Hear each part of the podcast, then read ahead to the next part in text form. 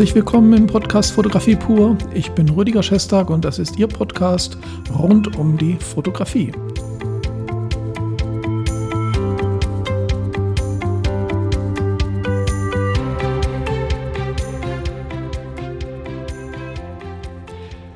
Ja, ich freue mich, dass Sie wieder dabei sind und äh, ich entschuldige mich, dass wir eine ganze Zeit lang jetzt nicht gesendet haben. Das war einfach Zeitmangel und äh, man braucht ja auch immer gute Ideen, die sich dann auch lohnen, als Podcast umzusetzen. Und eine solche Idee hatte ich. Ich muss aber zugeben, ich habe mich ein bisschen schwer getan, weil die Idee doch sehr abstrakt und sehr allgemein ist und sehr schwer zu fassen ist. Und ich denke, jeder stellt sich auch was ganz anderes darunter vor. Ich habe aber einen ganz speziellen Anlass gehabt, warum ich mir darüber Gedanken gemacht habe. Und das Thema heute ist Kult. Das Thema Kult betrifft natürlich alle Bereiche. Das betrifft den Sport, das betrifft die Musik, das betrifft die Kunst, das betrifft natürlich auch die Fotografie. Das betrifft natürlich die Religion. Wahrscheinlich kommt es da sogar her. Ich werde gleich nochmal auf den Begriff etwas genauer eingehen. Warum aber mit der Fotografie? Warum der Zusammenhang mit der Fotografie? Ich habe mir gedacht, kann man Kult kaufen? Weil das ist ja, glaube ich, das, was oft von der Industrie, generell versucht wird. Und zwar nicht nur von der Fotoindustrie, sondern natürlich auch von der Modeindustrie, natürlich auch von anderen Industrien, aber auch in der Fotografie. In der Fotografie, ja, Sie wissen es selber, es gibt Kameras, die sind, Anführungszeichen ganz groß jetzt mal, Kult und verkaufen sich deswegen auch besonders gut. Und wir schauen uns heute mal an, warum sind die denn Kult und warum ist das, was Kult genannt wird, besonders interessant und kann man Kult überhaupt kaufen oder ist das ein, naja, ich würde nicht sagen Fake, aber ist das eine falsche Annahme und kann man Kult auch erschaffen, ohne Kultobjekte erwerben zu müssen im weitesten Sinne? Meine Idee, warum ich darauf gekommen bin, war aber gar nicht mal die Kamera selber. Also Kultkamera ist für mich weniger ein Ding. Ich hänge nicht so sehr an diesem Kultgegenstand, weil ich denke, es kommt immer darauf an, was man mit seinem Werkzeug macht. Aber nicht jeder sieht die Kamera als Werkzeug, viele sehen sie natürlich auch als Kultobjekt und deswegen nehmen wir das in das Thema mit rein. Jetzt aber vielleicht mal eine ganz allgemeine Betrachtung. Woher kommt denn der Begriff Kult?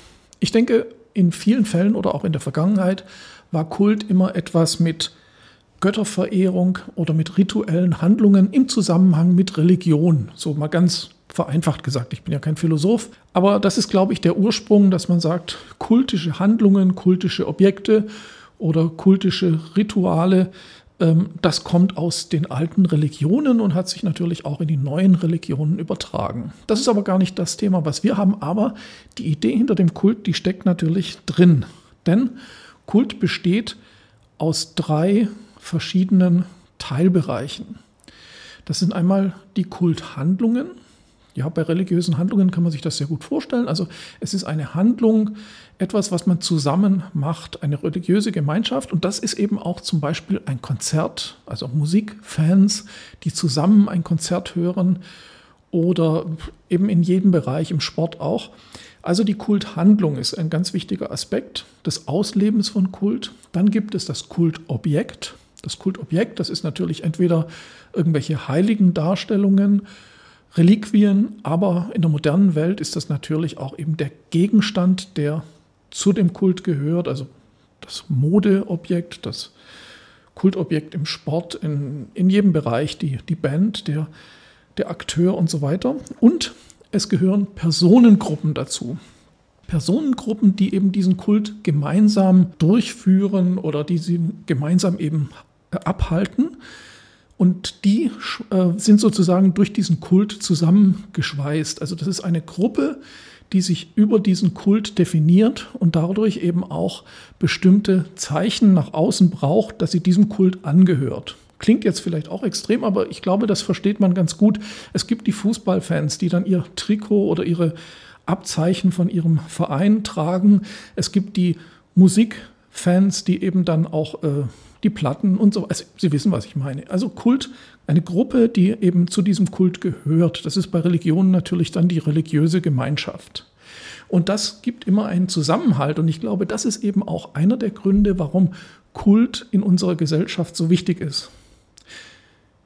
Vielleicht nennt man es nicht immer Kult und ich finde den Begriff Kult, der wird auch in letzter Zeit oder schon länger überstrapaziert. Trotzdem benutze ich ihn hier, weil er eben genau das ähm, ausdrückt, worüber wir eben hier reden. Das muss ja nicht immer Kult sein, was man da so alles sieht, was abgeht. Äh, das können natürlich auch andere Gruppierungen, andere Interessengruppen sein. Aber wir lassen das jetzt mal bei dem Begriff, weil da kommen wir dann nämlich dann auch zur Fotografie. Schauen wir uns doch mal an, ein wir gehen jetzt mal auf die Kultobjekte ein. Ein Kultobjekt ist ja ein Gegenstand, der entweder für eine kultische rituelle Handlung verwendet wird oder eben der aufgeladen ist mit kultischer oder ritueller Idee oder Handlung. Was kann das denn bedeuten? Ein, ähm, eine, ein, ein Objekt wird immer dann zum Kultobjekt, wenn es entweder, wie ich gerade gesagt habe, schon direkt benutzt wird für eine kulturelle oder eine, äh, ja, kulturell.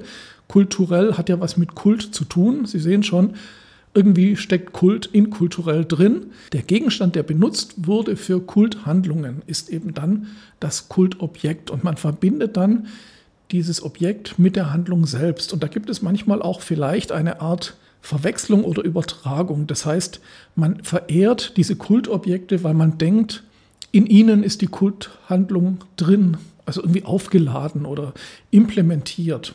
Das ist ja auch zum Beispiel diese Ikonen oder Reliquienverehrung kommt ja auch aus diesem Bereich. Aber das können natürlich auch Kameras sein, das können Markenklamotten sein, die aufgeladen sind mit dem Glamour, den der Modedesigner oder das Label äh, damit ausstrahlt, das will man ein Stückchen davon haben und dann wird eben eine Klamotte, die eigentlich nur irgendwie aus Baumwolle besteht, zu einem Kultobjekt. Und das ist eben in der Fotografie vielleicht auch genauso. Kommen wir gleich noch dazu. Es ist aber zusätzlich auch eine Art Identitätsstiftung. Das heißt, da kommt jetzt wieder der Gruppenaspekt. Die Gruppe identifiziert sich über den Kult und das zeigt sie eben über das Kultobjekt und damit ist das Objekt identitätsstiftend für diese Gruppe. Und eine Geschichte kann in einem Kultobjekt stecken. Das heißt, das Kultobjekt hat vielleicht schon vieles erlebt, es hat schon viel mitgemacht, es war schon auf vielen kultischen Handlungen dabei und man denkt dann oder fühlt dann, ja, dieses Objekt, äh, das hat eine Geschichte. Und diese Geschichte, das kann eine Kamera sein, die schon abgenutzt ist. Ja, denken Sie dran, zum Beispiel eine Nikon F3, eine analoge Nikon, das war damals so das Standardmodell für die Reportage, die schon in vielen Kriegseinsätzen unterwegs war und schon extrem viel erlebt hat. So eine Kamera kann eben aufgeladen sein durch die Geschichten, die sie erzählt hat. Und zwar diese Kamera. Da kommen wir auch gleich nochmal drauf zu sprechen, ob diese individuelle Kultik, also Kult, ähm, wie soll ich das sagen, Kultigkeit, also diese individuelle Zusprechung von Kult auf eine Kamera, ob man das dann eben auf eine ganze Gattung ausbreiten kann. Das wäre also, oder ausweiten kann. Das wäre ja so, wenn ich sage, es gibt eben diese einfach nur dieses Beispiel Nikon F3, die schon in vielen Fällen äh, überall auf der Welt unterwegs war und schon sehr viel gelitten hat und schon ganz tolle äh, Bilder erzeugt hat, ist dann jede andere F3 genauso kultbehaftet? Das stelle ich jetzt mal einfach so in den Raum. Wo könnte man jetzt diesen Kultbegriff in der Fotografie vorfinden oder wo könnte der angesiedelt sein? Natürlich Kult gehört immer zu großen Fotografen, zu Fotografen, die Geschichte geschrieben haben, die bestimmte Sachen erlebt haben, die in den Medien präsent waren, über die man gesprochen hat. Und es gibt Leute, die eben diese Fotografen und deren Arbeit einfach lieben und die ganz begeistert sind davon und die das vielleicht auch nachahmen wollen, die genauso sein wollen wie diese Fotografen. Ich nenne einfach so Namen wie Helmut Newton, aber das ist natürlich Geschmackssache. Jeder hat also seine eigenen Vorbilder. Aber das sind Leute, die es halt in den Medien auch zu einem gewissen Kultstatus geschafft haben und die auch überall auf der Welt präsent sind und die man eigentlich auch überall auf der Welt kennt. Und da kommt dann schon so ein gewisser Kultfaktor mit rein. Und dann sind manchmal eben auch die Apparate, die solche Fotografen benutzen, verdächtig äh, kultanfällig, würde ich mal sagen. Und dann gibt es natürlich Apparate wie eine zweieugige Rollei Flex, die in den 50ern ganz viel, da wurde Marilyn Monroe mit fotografiert. Äh, das sind Apparate, die eben auch eine Geschichte haben. Das kann aber auch eine Leica sein. Logisch, Leica hat auch so einen Verdacht auf Kult. Und die Hersteller, die nutzen das natürlich in gewisser Weise auch aus. Man möchte natürlich seine Kameras gerne als Kultobjekte verkaufen, weil dadurch ist natürlich eine gewisse Begehrlichkeit. Ich stelle mir aber die Frage, kann man denn diesen Kultstatus, den ich jetzt vorhin beschrieben habe, eben auch auf Geräte, die erst produziert werden oder die gar nichts mit der Handlung selber zu tun haben, die einfach nur Kopien sind, also die einfach das gleiche Modell sind, ähm, haben die eben diesen Kultstatus. Also für mich persönlich ist das eigentlich nicht der Fall, weil ich denke, also es müsste schon mindestens die Originalkamera von Helmut Newton sein, dass ich der so ein bisschen Kultstatus zuweisen würde. Aber das kann auch jeder selber sehen. Das ist jetzt einfach mal meine Sicht. Und mir ging es aber auch gar nicht um die Kameras. Deswegen will ich da auch gleich wieder so ein bisschen weg von diesem Thema. Ob eine Kamera jetzt für mich selber kultig ist, hängt auch davon ab, was habe ich mit dieser Kamera erlebt. Also ich denke, wenn, wenn Sie jetzt eine Kamera haben, mit der Sie schon seit vielen, vielen Jahren äh, unterwegs sind, wo sie schon viel mit erlebt haben, die schon die unmöglichsten Sachen durchgemacht hat und immer noch funktioniert. Das war halt leider mit analogen Kameras viel länger möglich als mit digitalen. Ähm, aber solche Kameras bekommen dann eben eine zweite Ebene der Wertigkeit für einen selber, weil man eine gewisse Beziehung zu so einem Gerät herstellt, weil da eben die Geschichten drin sind. Das hat jetzt gar nichts mit einer mit einer religiösen oder, oder, oder gesellschaftlichen Kulthandlung zu tun, sondern mit einer eigenen. Und die ist mindestens genauso wichtig. Und wenn ich meinem Tun, meiner Arbeit, meinem Geräten diesen Kult zuspreche, dann strahle ich irgendwann natürlich auch nach außen aus und dann ziehe ich Leute an, die das entweder gut finden oder genauso machen oder genauso sehen oder ähnliche Handlungen, Gegenstände oder Personenkreise gut finden und dabei sind oder dabei sein möchten. Und das hat eine gewisse Anziehungskraft, was natürlich dann auch wieder der Industrie ähm, schmackhaft wird, dass sie sagt, ja, das nutzen wir aus, wir wollen dadurch verkaufen und das funktioniert wahrscheinlich auch relativ gut. Also insofern könnte man jetzt sagen, Zwischenfazit, Kult kann man kaufen. Ich behaupte mal, dass das wirklich nur sehr, sehr, sehr begrenzt möglich ist. Man verkauft eine Idee von Kult. Der wirkliche Kult, den kann man aber nur erarbeiten. Durch langes Dabeisein, durch langes Benutzen, durch langes Verehren von Arbeiten von Fotografen, von Gerätschaften wie Kameras und so weiter. Also Kult ist etwas, was erarbeitet werden kann und jemand kann auch so ein bisschen kultig werden, wenn er über viele Jahre immer wieder Ähnliches macht. Es gibt solche auch weniger bekannten Fotografen, wenn Sie mal auf Instagram schauen, da gibt es Leute, die machen lange, lange, lange immer das Gleiche und das ist wirklich cool. Es gibt da wirklich gute Leute und irgendwann wollen immer mehr Leute da mitmachen, dabei sein, interessiert das. Das heißt, da baut sich so ein Kultstatus auf, der ist aber erarbeitet. Das schafft man nicht, wenn man die coole Kamera äh, die coolen Models, die coolen äh, sonst was alles hat.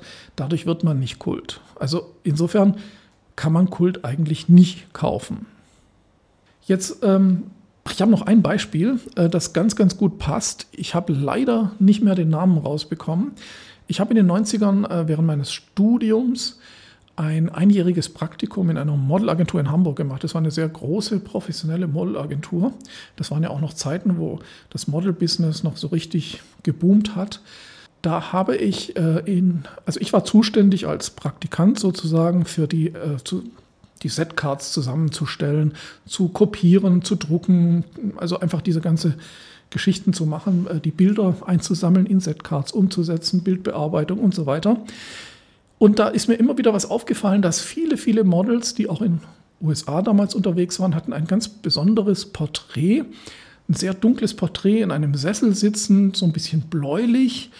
Und die waren bei den ganzen Models immer sehr ähnlich. Also jedes Model hatte so ein Porträt. Und habe ich mal gefragt, wo haben die die gemacht? Das ist immer so ein ähnlicher Stil, immer so das Gleiche. Und da hat mir äh, der Booker gesagt, ähm, jetzt weiß ich eben den Namen von dem Fotografen nicht mehr, es gibt in New York oder gab damals in New York einen Fotografen, der schon relativ älter war, der muss, ich weiß es nicht mehr genau, 70, 80 gewesen sein. Und der hatte eine kleine Wohnung. Und in dieser kleinen Wohnung hatte er einen Sessel und, dieser, und eine bestimmte Idee von einem Licht und sonst gar nichts. Und ganz, ganz viele Models, auch die, die wirklich international unterwegs waren, wenn die in New York waren, da war es ein Muss, zu diesem Fotografen zu gehen und ein Porträt in diesem Stil zu machen. Und das war ein Must-Have, das musste dabei sein, das war cool, das war Kult. Das war richtig Kult. Dieser Mann hat immer dasselbe gemacht, vielleicht früher mal was anderes, aber jetzt, wo er älter war, wohl, hat er immer dasselbe gemacht und hat große Models zu sich quasi in die Wohnung geschickt bekommen, um dieses Foto zu machen. Einfach weil es jeder hatte, mussten es auch alle haben. Und dann, jetzt haben wir so eine Gemeinschaft, wir haben eine Handlung, wir haben einen Akteur und wir haben etwas, was, ja, das Bild ist eben so dieser Fetisch, dieses Kultobjekt, was man haben muss, weil es eben viele haben, weil es wohl eine Gruppe gibt, die das gut findet. Und da muss dann eben dieser Mann kein mega Studio haben, der muss nicht super ausgerüstet sein. Das ist alles relativ einfach, aber sehr effektiv. Und daran merkt man, Kult ist nicht nur käuflich. Kult kann eben auch durch eine bestimmte rituelle Wiederholung von einem Stil, einer Art und Weise zu fotografieren, dazu führen, dass man als Fotograf eben auch einen gewissen, ich sage es jetzt einfach mal wieder, Kultstatus, weil wir von dem Thema reden, vielleicht ist der Begriff auch manchmal zu hoch gegriffen, aber ich nenne ihn jetzt Kultstatus. Den kann man erreichen, aber eben nicht durch Kaufen von Zeug, sondern von immer wieder das Gleiche machen. Und jetzt kommen wir zu der Frage, die ich mir gestellt habe und aufgrund derer ich dann eben zu diesem Thema gekommen bin. Es ist so, ich äh, komme in Berlin auch viel rum, sehe viel Fotografen, sehe viel anderes und ich habe mir gedacht, ähm, ich habe ja mein Studio seit äh, Corona hier in meinen eigenen vier Wänden, ein schönes Studio, wo man auch mit zwei, drei Leuten recht gut arbeiten kann. Ähm, brauche ich ein Loft-Studio mit vier Meter hohen Glasfassaden, wo man einen Blick über Berlin hat? Super cool, schweineteuer. Braucht man das, um in zu sein, um cool zu sein, um Kult zu sein? Ja, Vielleicht sogar eine ganz witzige Reihe. Cool, Kult, Kultur. Also, wenn du cool bist, musst du Kult werden und dann wirst du zum Kulturgut. Ähm, braucht man das? Und dieser Fotograf in New York hat mir eben gezeigt, man braucht es nicht, man muss nur sein Ding machen. Also denken Sie dran, wenn Sie weiterkommen wollen, wenn Sie eine gewisse Bekanntheit haben wollen. Es geht nicht darum, noch teurere Kameras, noch größere Studios, ähm, noch mehr investieren. Es geht darum, etwas zu machen, was man gerne und immer macht, was heraussticht und was man auch so lange macht, dass die Leute sich dran gewöhnen und dass es Fans gibt, also Leute gibt, die das cool finden und die dann eben auch bei der Stange bleiben und irgendwann wird es cool, vielleicht wird es dann mal Kult und danach wird es Kultur. Und wenn sie dann Kultur sind, dann haben sie es geschafft. In diesem Sinne, ich bedanke mich fürs Zuhören aus dem X-Lab von der X-Lab Akademie und äh, natürlich vom Podcast Fotografie pur und ähm, ein klein wenig Werbung äh, nochmal äh, zur Akademie. Wir haben den Gesamtkurs, der ja 30 Monate die komplette Ausbildung alles über Fotografie hat, nochmal in einen zweiten Kurs überführt, der nur zwölf Monate dauert und der sich nur um Gestaltung und um praktische Fotografie kümmert und die Theorie weglässt. Und so können wir einen Kurs anbieten, der nur zwölf Monate geht, für alle die, die die Technik schon beherrschen. Bis zum nächsten Mal. Vielen Dank aus dem X-Lab, Rüdiger Schestag.